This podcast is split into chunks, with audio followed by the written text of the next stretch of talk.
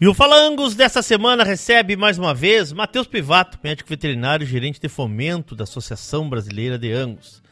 Matheus, temporada de comercialização de reprodutores Angus e Ultra Black 2021. Temos uma boa notícia ou não? Bom dia, meu amigo. Bom dia, Leoncinho. Bom dia a quem nos escuta aí na radiosul.net no nosso Fala Angus.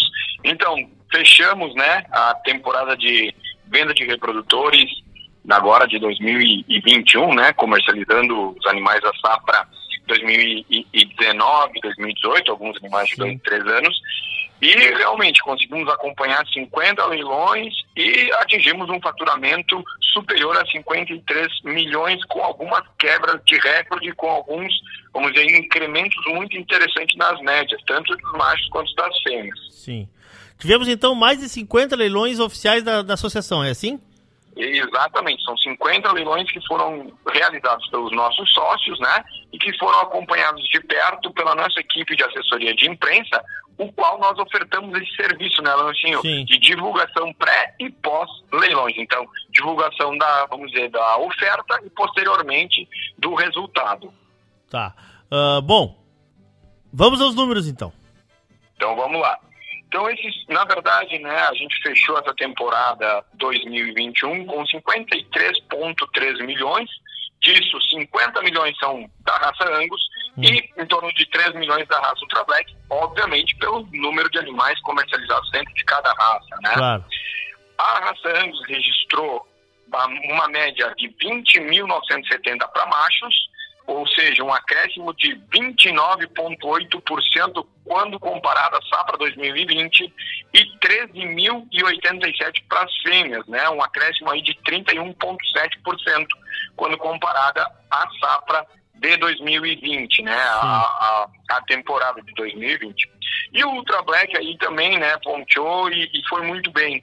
Né? Os machos foram registrados médias de 35.700 e nas fêmeas de 22.300, o que nos deixa muito satisfeito, né, mostrando que o Ultra Black está galgando o espaço dele aí na nossa pecuária nacional. Lembrando, né, Lancinho, a gente acompanha remates aqui no Rio Grande do Sul, Santa Catarina, Paraná, São Paulo, Minas, né, e eventualmente alguns uh, outros no Mato Grosso, no Rio hum. de Janeiro também. Hum.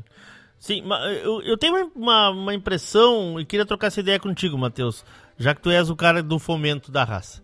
O Ultra Black, ele talvez não, não, não será uma porta maior ainda de entrada para o centro do país? Como animal para caminhar, vamos assim dizer, sim, né? Sim. Certamente ele poderá, poderá sim, se bem selecionado, se bem, uh, vamos dizer assim, se feito de forma pensando neste ambiente, tá. conseguir subir um pouquinho a mais o nível de Brasil Central. E, Sim. obviamente, né, assim, dependendo muito do sistema de produção em que ele vai cair. Né? Claro, Porque claro. tem que ser pensado onde ele vai andar, mas ah. certamente existe essa possibilidade e essa abertura de mercado. Além do que, todo o nosso criador de ambos pode fazer uma safra de Ultra Black ou alguns animais dentro da sua geração, que é o que sim, está acontecendo, sim. Da raça Ultra Black, né? Sim, sim. Que, que maravilha. É isso que eu queria entender, entender como é, como é que está entrando essa Ultra Black, como é que o pessoal está uh, usando essa ferramenta nova, nova, vamos dizer, eh, em relação a Angus, né? Sim, sim, é. Mas podemos dizer que sim é uma raça nova, imagina né, a gente começou o registro aqui em 2017, essa segunda safra de reprodutores que está sendo comercializada. Né? Então, eu, o que está sendo bastante visto né, é o pessoal comprar touros Ultra Black para botar em rebanhos, muitas vezes que são rebanhos já cruzados, né, com a raça Angus, para fazer um animal. Uh, ter, não, não é basicamente um 3 quartos, mas ele é um, tem um pouquinho menos de genética, em torno de 65%, e também alguns rebanhos uh, com base de raças uh, britânicas, né, raças europeias. Então a gente está vendo o Ultra Black buscar esse esse mercado e o que nos chamou bastante atenção, assim, é a valorização das fêmeas Ultra Black. Por quê? Porque para continuar no Ultra Black, tem que usar o Ultra Black com o Ultra Black para fazer a, a, segunda geração, a terceira Sim. geração.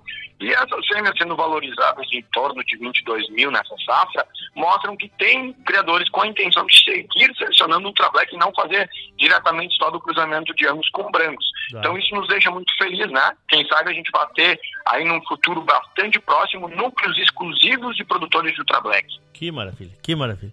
Bom, eu acabei te interrompendo ali, só para fazer esse parênteses, mas vamos lá, o que, que tem mais de informação, Matheus? temos mais duas informações bastante importantes, né? A gente havia quebrado recordes na temporada de 2022 e na, na temporada de 2020, perdão, e novamente agora em 2021 quebramos recordes na raça Angus e na raça Ultra Black, né?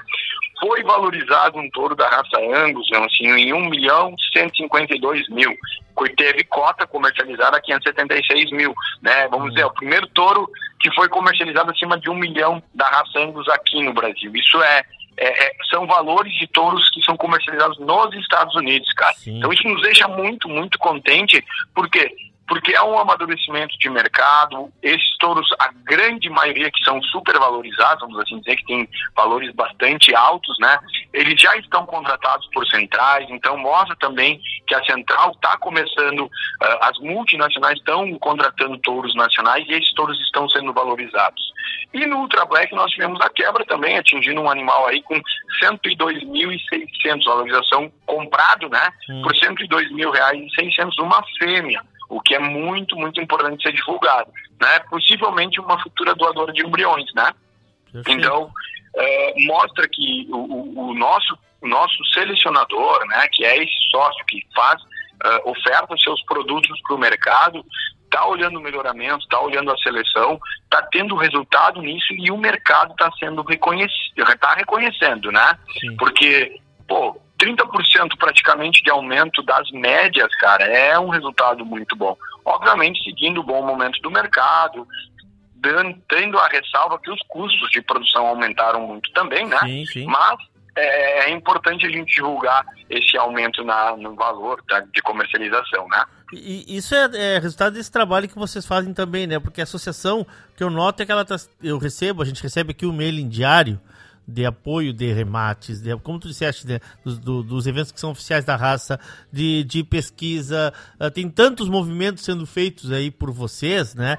Uh, em prol do, do, do, do, associado e do produtor, que isso só pode refletir realmente com esse aumento. E o ano que vem vamos buscar de novo, né, Matheus? Não, não dá para parar, né? Não, é isso mesmo, Leoncinho. A gente quer ano a ano aí estar tá incorporando mais tecnologia, mais auxílio ao criador, né? Essa, esse acompanhamento dos leilões é muito, muito importante. A gente sabe hoje como é fácil a gente conseguir compartilhar informações, né? Muitas vezes os criadores não têm essa possibilidade de uma assessoria de imprensa produzir uma matéria e hoje a gente faz isso para ele. E ele pode mandar para todos os seu, seus clientes, seus grupos de WhatsApp aí, né? Consegue divulgar bastante.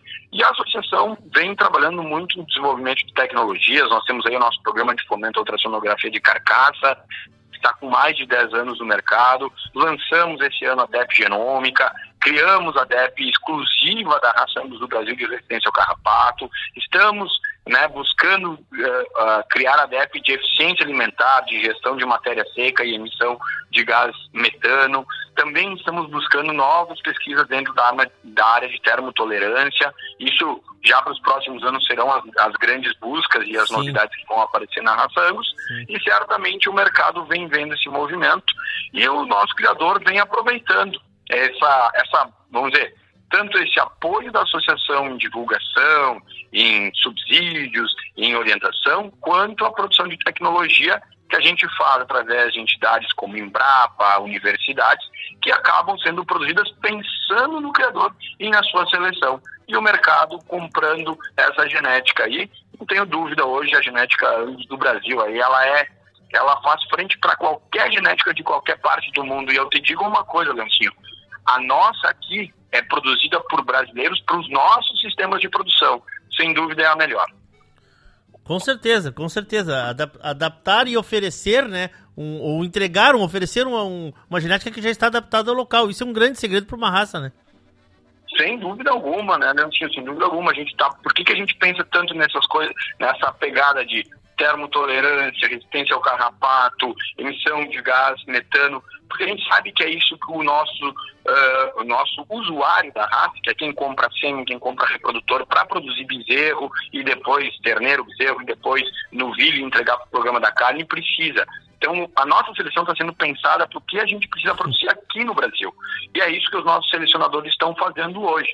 Né? Então, assim, é, eu não tenho dúvida, eu não tenho dúvida, a gente está no caminho certo e, e, e, vai ter muita novidade positiva, inclusive pensando né, em outros países aí que têm sistemas de produção parecidos com nossos, que podem importar essa genética para seu país. Né? E tem vários países aí que produzem em clima tropical, né? nenhum com a pungência que tem o Brasil, claro. mas certamente vão botar o olho aí na nossa genética, em sêmen, em embriões aí, e a gente vai estar, tá, quem sabe aí no futuro Uh, sendo um grande exportador de genética, né? Vai chegar esse dia. Porque assim, ó, agora tu falaste em bezerro e, e terneiro, eu, eu pensei o desafio que vocês têm de produzir quilos e arrobas, né? Porque esse país é um continente e conseguir a, agradar a todos uh, com essa diferença climática, bom, tantas especificidades de cada região, né, Matheus? Esse é o grande desafio, que, como tu diz, com o tempo as coisas vão se moldando, vão se adaptando e, e nós vamos chegar aí o dia em que, uh, com certeza, o Brasil será um dos grandes exportadores da raça Angus. Meu amigo, era isso ou temos mais alguma coisa? Não, era isso, assim, a gente não pode falar muito desses assuntos porque eu gosto muito disso, sabe, quando a gente gosta de um assunto a gente não para de falar, né? e aí a gente toma todo o teu tempo do não, programa. É isso, Mas era isso, era isso, é só para passar, né? E tu falou uma coisa muito importante, nosso país é um tamanho continental e um dos méritos da raça é a diversidade genética, é ter genéticas que se adaptam a todos os tipos de sistema, dos mais intensivos aos mais extensivos e agora a gente buscando essa seleção para a produção em clima tropical de forma sustentável. Maravilha. Esse é o nosso, nosso, vamos dizer, nosso norte é por aqui que a gente vai caminhar. Maravilha. Parabéns pelo trabalho de vocês aí e com certeza os produtores sentem-se escorados, vamos dizer assim, com esse trabalho de vocês. Parabéns, meu amigo. Valeu, Leoncinho. Né? Lembrando que todo esse trabalho é feito aqui pela associação, com seus inspetores técnicos, com as suas parcerias. É um trabalho de muitas mãos, né? Então, realmente aí a gente tem, tem trabalhado firme para escorar nosso sócio, nosso produtor da melhor forma possível. Muito obrigado, Leoncinho. Forte abraço e um bom dia para todos que nos escutam. Forte abraço, Matheus Pivato, gerente de fomento da raça Angus, da Associação Brasileira de Angus Médico Veterinário, falando aqui um pouco sobre os números dessa temporada de comercialização de reprodutores Angus e fêmeas Angus, né? Nos remates, enfim, como a gente costuma dizer aqui no sul do Brasil, Angus e Ultra Black 2021. Fala Angus inédito sempre às terças-feiras, às 11h30 da manhã. Reprisa na quarta-feira, às 18h15 e na quinta-feira, às 9 horas da manhã. Música